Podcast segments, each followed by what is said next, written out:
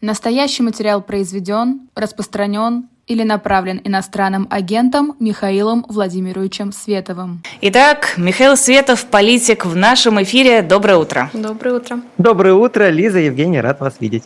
Ну что, каково это быть в базе розыска МВД России? Какие ощущения? Ну, честно говоря, при... честно говоря, приятного мало, потому что, конечно, вот федеральный розыск до международного, мне кажется, один шаг, и это создаст и проблемы с получением каких-то документов и прочего. Поэтому радости, поводов для радости я здесь никаких не вижу. И, в общем, э, готовлюсь к тому, к тому что моя жизнь станет труднее. А вопрос, как это может осложнить вам жить за границей, потому что, насколько я понимаю, большинство стран не э, отправляют в Россию людей, которых подозревают в различных преступлениях. Ну вот, э, к сожалению, в, президентом Бразилии сейчас является победа для либералов во всем мире э, Лула де Сильва, и он сближается сейчас с их отношениях с Владимиром Путиным. Но на самом деле основная проблема, конечно, в получении каких-то новых виз, потому что если вы обращались в посольство, вы знаете, что вас просят справку о несудимости, э, которой я вот на данный момент уже лишен, потому что я объявлен в розыск, соответственно, я уже судимый по уголовному делу. А напомните нашим слушателям и зрителям, за что, в общем-то, вас объявили в розыск? Да, за то, что в 2001 году я спел песню на украинском, и она в какой-то момент всплыла в интернете, привлекла сторонников мужского государства. Это такая политическая организация а, Позднякова, может быть, ну, собственно, ваша аудитория наверняка знает. И, в общем, по, по этому делу его сторонники написали на меня донос, и в 2022 году этому делу решили дать ход. В общем, совершенно абсурд. Конечно, еще раз напоминаю, что э, русский человек должен быть свободен петь любые песни на любом языке, которому ему заблагорассудится, абсолютно не чувствуя своей никакой вины возможно, те, песня могла бы звучать как-то бестактно, если бы она была спета во время моей войны, потому что такое количество горя вокруг происходит, но она была спета до войны, и поэтому я не испытываю даже каких-то там э, морального дискомфорта. Э, конечно, русские должны петь все, что им заблагорассудится. А у вас нет каких-то планов в связи с вашим новым статусом, может быть, просить о предоставлении убежища в какой-то стране? Очень не хотелось бы. Это что-то, что я хотел избежать, но буду ориентироваться по ситуации. То есть э, судьба беженца, она неблагополучная. Это и невозможность вернуться в Россию, в принципе, э, как-то благополучно. И, в общем, такой разрыв совсем отношений со страной, которую я люблю, которую я называю Родиной, и в которую я рассчитываю вернуться, когда этот кошмар закончится. А, хорошо, давайте поговорим о таком уже не личном, а более глобальном. Зачем разжигаете, Михаил? Зачем э, организовываете различные конфликты внутри оппозиции? А, так я, наоборот, я ничего не организовываю. Это почему-то оппозиция все время ругается между собой и проговаривает вот эти вот позорные вещи. Да? То есть а, это не я подписывал снаряды ВСУ, это делала э, вице-президент Международного фонда борьбы с коррупцией. Это не я радовался тому, что самолет не долетел до границы и упал на, на жилой дом в Ижевске. Это делал директор ФБК. А это не я э, публично заявил о том, что и, соответственно, перенаправил деньги, выделенные направленные на гуманитарную помощь, а Надя Толоконникова. А, это не я, а, а, служа в ВСУ, выступал издателем антивоенного СМИ. То есть, понимаете, как бы я, к сожалению, просто являюсь сегодня тем человеком, который просто показывает пальцем и говорит, ребята, так нельзя. Нельзя вводить санкции против э, русских беженцев и делать вид, что ты к этому не имеешь отношения, как это сейчас делает Сергей Гуриев. Абсолютно позорное поведение. То есть, э, ребята, ну вот не творите все этой ерунды, и не будет никакой ругани в,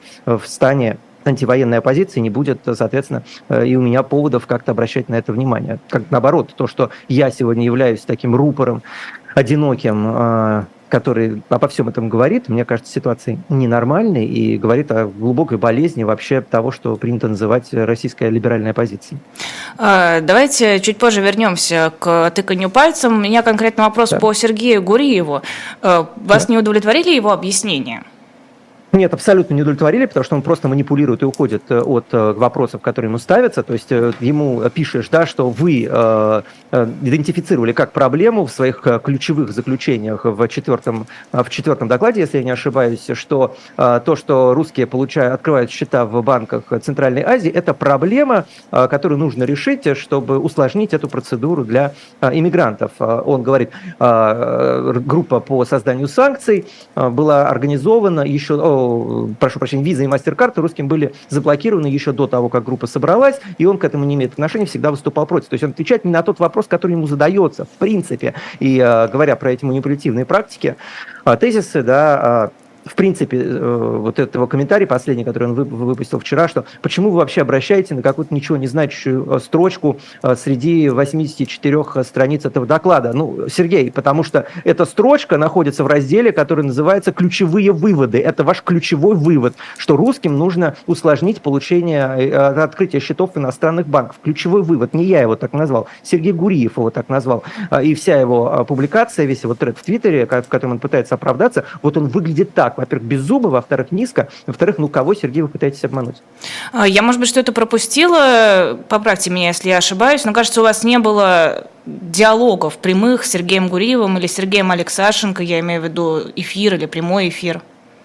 Не было, к сожалению. Я, как всегда, всегда готов и дискуссии, и к дебатам, а, и задать эти вопросы. А, обращался к ним напрямую, в частности, к Сергею Гуриеву в Твиттере. Он мои сообщения игнорирует, а, пытается, да, пытается оправдаться как-то самостоятельно. Ну, на мой взгляд, просто причина, почему они не идут на диалог, она очевидна, потому что Сергей Гуриев не прав, а я прав. И спорить с таких позиций он не хочет. То есть вы предлагали дискуссию, вы предлагали встретиться в эфире, но он отказывается? А, ну, конкретно Сергея Гуриева у меня нет выходов. Я ему а, предлагал публично, несколько раз проговаривал, что я готов к такой дискуссии. Повторяю, это сейчас у вас на эфире. Если вы хотите ее организовать, я буду готов в ней участвовать. А, заранее даю свое согласие. А, и обращался к нему в Твиттере. В Твиттере он тоже мне не отвечал. Предложу Алексею Алексеевичу Я как идею. продюсер записала себе уже, что нужно попробовать это организовать. Михаил, возвращаясь к тыканью пальцем, неужели во времена войны, когда у всей оппозиции позиции, каких бы там крайностей те или иные люди не придерживались, э, цель одна, чтобы все это поскорее закончилось. Зачем разжигать, зачем тыкать пальцем? Конечно, именно потому, что цель одна, чтобы это все побыстрее закончилось, э, э, нужно обращать внимание на то, что делал последние полтора года Сергей Гуриев, потому что санкции, которые он ввел против российских беженцев, они носят обратный эффект. Они помогли Владимиру Путину а, мобилизовать внутренний ресурс, они помогли Владимиру Путину удержать максимальное количество людей от, вынужд... от иммиграции, они помогли Владимиру Путину удержать да, вот денежные ресурсы внутри страны в том числе, потому что война против систем быстрых платежей, Корона Пэй, война против против Э, криптовалют и вывода денег из российской экономики играет на руку Владимиру Путину. Зачем на руку Владимиру Путину играть Сергей Гуриев, я не понимаю. Это вопрос, который я хотел бы ему задать, э, вопрос, на который он отвечать не желает. Ну а сейчас вы играете на руку Владимиру Путину, э, показывая, что в оппозиции очень много конфликтов, очень много проблем, не существует единой оппозиции, все друг с другом ругаются. А, ну, единая оппозиция не существует, к сожалению, с первого дня а, анти... начала войны, потому что а, было, был совершен ряд фатальных ошибок. И ряд фатальных ошибок, в частности, привел к ситуации, где действительно значительная часть либеральной оппозиции играет на руку путинской пропаганде, потому что буквально начинает соответствовать той карикатуре, которую рисует, например, в шоу Соловьева. Да? Соловьеву сегодня очень легко показать Надю, на Надю Толоконникову и сказать, посмотрите, они под видом гуманитарной помощи покупают оружие для ВСУ. Очень легко на а, Романа Доброхотова и сказать, посмотрите, они делают вид, что имеют какое-то отношение к независимым СМИ, а на самом деле замалчивают а, одну из самых громких историй последних недель эксплицитно и эксплицитно же распространяют дезинформацию про а, этот скандал, когда Роман Доброхотов выдумал о том, что якобы расследование про ботаферму, которой руководят люди, аффилированные с структурами ФВК, когда он заявил, что эта информация поступила от Невзлина, да, он напрямую солгал. Он они облегчают работу Владимира Путина. Поэтому, еще раз повторю, к сожалению, антивоенное, антивоенное движение провалилось, и оно провалилось не потому, что я сейчас обращаю внимание вот на все эти, а, на все эти скандалы, а как раз, потому, как раз потому, что эти скандалы произошли. Да? То есть вот эта вот ситуация вечная, что, извиняюсь за выражение, а, жопа есть, а слова нет, она меня категорически не устраивает. Это то, что нам дало путинизм, и мы являемся частью оппозиции, потому что мы не приемлем такое отношение ни к избирателям, ни к российскому обществу, ни к распространению распространению информации. А то, что сегодня журналисты массово превратились буквально в пропагандистов конкретной политической группировки, мне кажется настоящим позором. А, и та агония, которую мы наблюдаем в интернете последние две недели, ну, как бы красноречиво нам это демонстрирует. Но серьезно, ОНП-журналистика, как это называл Алексей Навальный, а отбили нашего парня, сейчас занимается тем, что отбивает наших парней, а, отбивает сотрудников э, структур э, ФБК от причастности к бытоферме отбивает Надю Толоконникову, когда она прямым текстом заявила, что обманула жертвователь на гуманитарную помощь и перенаправила эти деньги на, э, на э, непосредственно на ВСУ, э, отбивают нашего парня, когда пытаются сделать вид, что Гуриев не имеет отношения непосредственно к тем санкциям, которые ударили в первую очередь по политическим иммигрантам. Ну, позорище же. У вас план есть? У меня, конечно, есть план. А, и, исходя из своих ресурсов, я стараюсь решить две проблемы. Первое, я хочу показать, что национальная оппозиция существует, что можно быть против Владимира Путина, может быть против войны, а, и при этом не выступать, не выступать буквально с позиции национального предателя. Мне кажется, это важно, потому что сегодня действительно эта грань потерялась. Я эту линию гну а, с, собственно, с первого дня создания SVTV News, с момента, как я оказался в политической эмиграции. И вторая задача, которую я решаю, это я задаю рамки того, что допустимо для российской оппозиции. Я считаю недопустимым для российской а, оппозиции а, выступать э, архитектором санкций, которые ударяют по антивоенному движению. Я считаю недопустимым для российской оппозиции э, подписывать снаряды, э, снаряды армии другой страны. С каких бы позиций вы не ступали даже в несправедливой войне, потому что в несправедливой войне оппозиция должна сохранять, во-первых, человеческое лицо, а во-вторых, ну, не спонсировать буквально уничтожение своих будущих избирателей, если, они на, если оппозиция на это в какой-то мере претендует. А вот и эти рамки я решаю. Я считаю, что мне это удается сегодня очень успешно. Я заставляю людей оправдываться за то, за что они даже не думали оправдываться еще полтора года назад. Это результат моей работы очень успешный, и будущая оппозиция либо люди, которые в ней останутся, либо люди, которые в нее придут, будут выглядеть иначе. Они уже будут понимать, что эти рамки существуют, что их нарушать нельзя. А, хочу запустить опрос. Нужно ли оппозиционеру сейчас критиковать оппозиционеров? А, да, нет, ну и пусть будет нейтральный, не знаю. А, три варианта ответа. Опрос сейчас появится в нашем чате. Мне интересно чуть более конкретно. Вот вы говорите, что у вас есть желание, чтобы оппозиция выглядела лучше, чтобы было меньше этих скандалов, чтобы люди понимали, да. что это все недозволено. Ну, то есть вы сейчас свою задачу видите как некого критика оппозиции прежде всего? Я полтора года, давайте, во-первых, прежде всего, я полтора года молчал. Полтора года эти люди делали все, что им заблагорассудится. И я находился где-то там на обочине, меня не было слышно, и прислушиваться к какому-либо альтернативному мнению, высказанному корректно, высказанному вежливо, они не хотели. А, и полтора месяца, и полтора года а, я пытался донести эту информацию до них корректно. Корректно они понимать не захотели. Поэтому сегодня, спустя полтора года, с ними приходится говорить иначе. Когда они уже совершили фатальные ошибки, которые ударили в частности и по по мне, Михаилу Светову, которые ударили по всему антивоенному а, движению. Еще раз повторю, санкции, архитекторами которые выступает в том числе Сергей Гуриев, а, во-первых, не позволили сложиться антивоенному движению, во-вторых, ударили буквально по тем людям, которые отказались идти на войну и убивать украинцев. Я не понимаю, зачем это было сделано. А, это не нужно быть семипяди во лбу, чтобы избежать этой ошибки, но, по всей видимости, там была создана настолько плотная эхо-комната, что этого понимания не было у людей, которых, в общем, мы приняли, мы привыкли воспринимать э, как э, разумных. Так что полтора года они делали, что хотели. Пришло время отчитываться за проделанную работу. Проделанная работа, честно говоря, кошмарная. И все-таки, Михаил, вот вы говорите, что все ваши вот эти выступления и заявления для того, чтобы оппозиция задумалась и стала вести себя иначе. Но другой оппозиции-то у нас нет, а война есть. Может быть, все-таки стоит отложить разборки до момента, когда ну, все это закончится.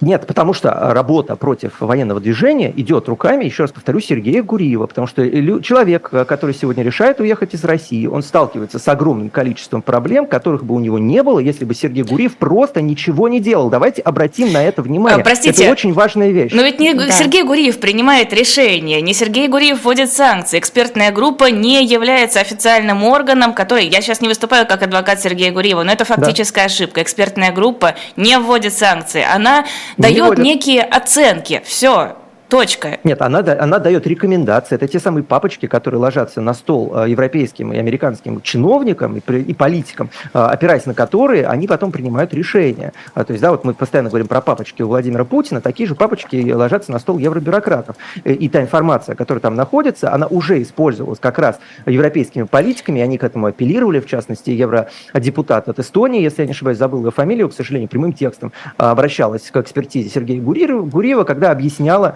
что зачем нужно было запретить русским въезд в Европу на собственном автомобиле.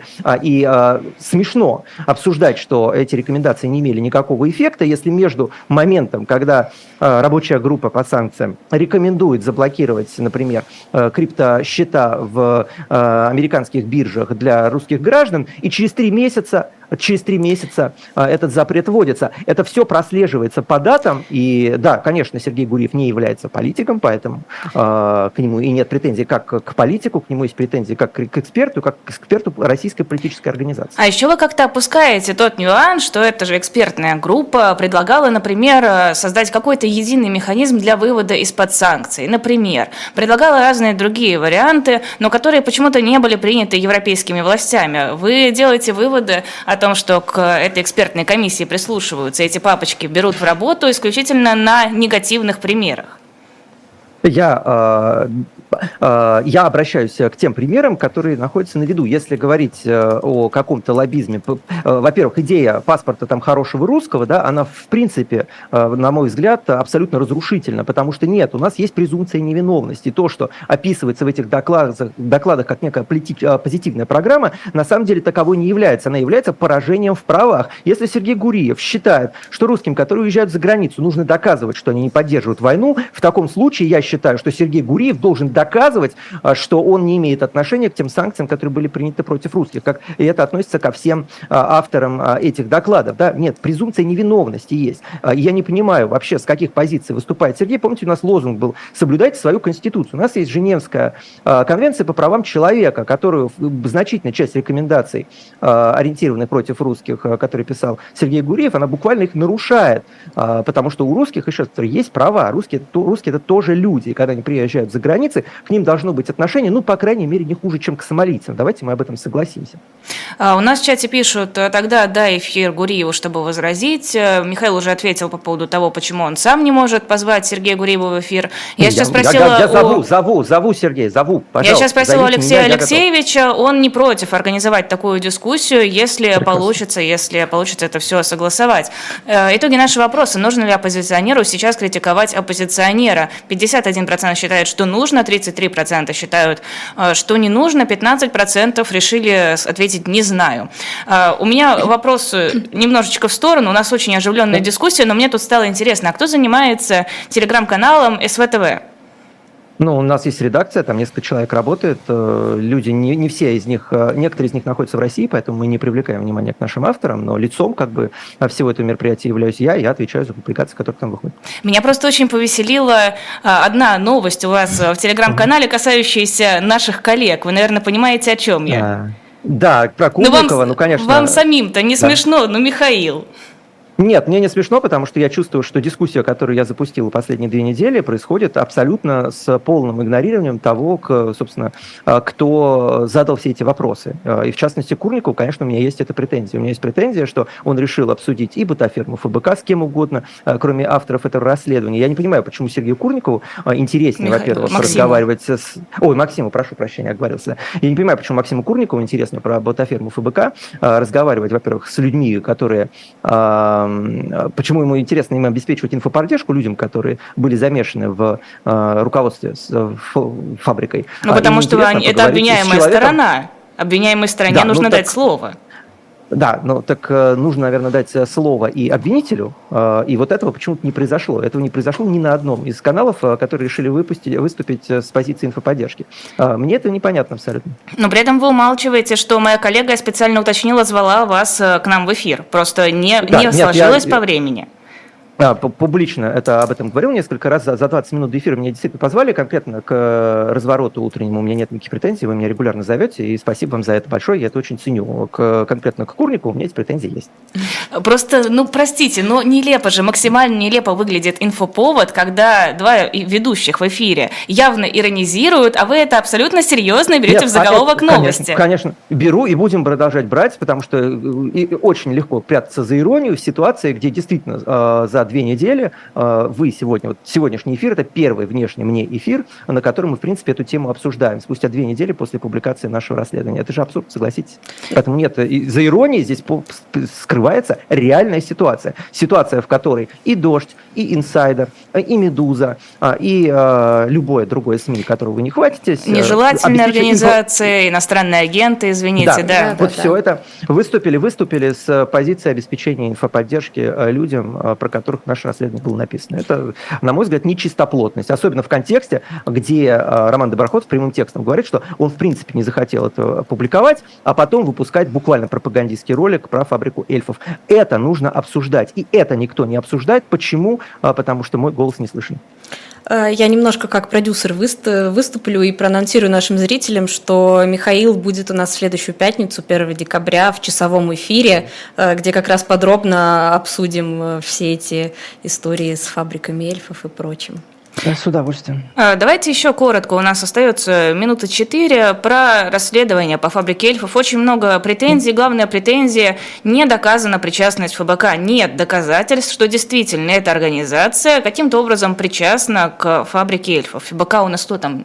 Ой, все на свете. экстремисты, и запрещенные, и нежелательные, и вообще. И террористические, кажется, да, да или нет, я точно не помню. Да. А, мы к нашему расследованию прилагали те же стандарты, которые прилагает фонд борьбы с коррупцией к своим расследованиям, когда рассказывает, например, про очередную э, дачу Владимира Путина или его дворец. Да, прятаться за тем, что, ой, знаете, формально это дворец Ротенберга, а не Владимира Путина, опять же, мне кажется, ну, э, во-первых, манипулятивным, во-первых, как-то бессовестным. Я, вы, я э, был воспитан расследованием ФБК, и мы понимаем, как работают, работают вот эти вот наперстки юрлиц. И то, что фонд борьбы с коррупцией сейчас пытается объяснить, что у них вот такая матрешка из этих юрлиц, и никто друг другу не имеет никакого отношения, никого не обманывает. Когда мы говорим ФБК, мы имеем в виду политическую группировку людей, объединенных общими целями, а, которые сотрудничают вместе по огромному количеству вопросов и выступают с общих позиций. И в этом смысле формулировка бытафермы ФБК, она, конечно, в полной мере корректна, потому что ей руководили э, люди, аффилированные со структурами ФБК, э, ее спонсировала организация, во главе которой находятся люди, непосредственно аффилированные с Фондом борьбы с коррупцией, аффилированные уже очень давно. При этом, да, вот просто чтобы продемонстрировать абсурдность этой ситуации, всю линию защиты, которую они сегодня выстраивают. Они говорят, ой, знаете, здесь у нас э, штабы Навального, здесь у нас фонд борьбы с коррупцией, здесь у нас Международный фонд борьбы с коррупцией, здесь у нас Навальный лайф, и все это не имеет никакого отношения, здесь у нас популярная политика, и все это не имеет никакого отношения друг к другу. А я специально зашел в, в Твиттер э, Леонида Волкова, посмотрел, а к какой организации сегодня принадлежит Леонид Волков. И знаете, что я узнал? Что с этих позиций он не имеет никакого отношения к фонду борьбы с коррупцией, потому что сегодня он является сотрудником, э, сотрудником международной ACF, а, которая, опять же, по той же самой логике, к ФБК не имеет никакого отношения. На мой взгляд, это позорная линия аргументации, она ничего не доказывает, а наоборот, она показывает, что люди просто пытаются замести следы там, где их э, поймали за руку. А поэтому, если есть какие-то претензии к нашей публикации, у меня есть определенные претензии к нашей публикации, к нашему расследованию, их можно высказывать в контексте того, что, э, во-первых, мы крохотные СМИ с минимальным ресурсом, а во-вторых, э, у всех остальных журналистов, профессиональных, с, огромными, э, с огромным опытом, с, с огромным штатом, была возможность написать это расследование лучше. У Романа Доброхотова была возможность у инсайдера написать это расследование лучше. Вместо этого он решил сидеть на документах полтора месяца по его собственному заявлению,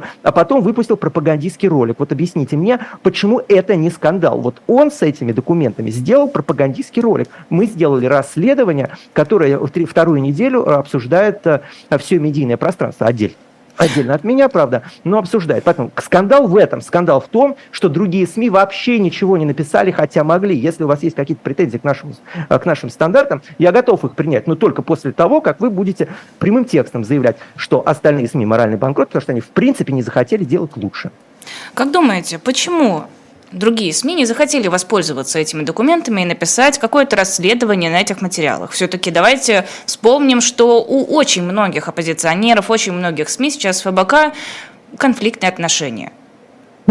Потому что многие из них повязаны круговой порукой, потому что многие из них боятся говорить то, что говорю я, потому, а я нахожусь в более независимой позиции, чем они. Почему? И в этом смысле мне очень забавно, потому что мне никто не платит. Мне не платит Free Russia Foundation, мне не платит ни один фонд. Я всегда был поддержан, меня всегда поддерживали только мои подписчики, и это меня ставит вот это выгодное очень положение, где у меня нет каких-то обязательств перед другими силами. И в этом смысле мне на самом деле было забавно наблюдать риторику Максима Каца, который вроде бы как сказал, что нет, ну это скандал, да, и нельзя таким заниматься. И в частности у него был твит очень забавный, что он сказал, что вот посмотрите, фабрика до сих пор до сих пор действует, да, это нужно срочно прекратить, давайте будем писать во Free Russia Foundation, чтобы они ее скорее закрыли. И там же на голубом глазу Максим Кац говорит, ой, знаете, я полтора месяца назад получил эти документы, решил про них не рассказывать. То есть полтора месяца назад фабрика троллей э, Максима Каца не волновала, а сейчас он считает, что ее срочно нужно закрыть. Вот это вот лицемерие, оно, конечно, совершенно фантастическое.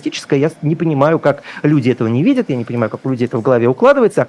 Э, и еще раз обращаю, что вся эта дискуссия, которая запустилась в этого News, э, проблема, на которую обратилась в этого News внимание, э, она происходит, ее обсуждение происходит отдельно от меня, потому что люди не хотят слышать эти неудобные вещи в свой адрес.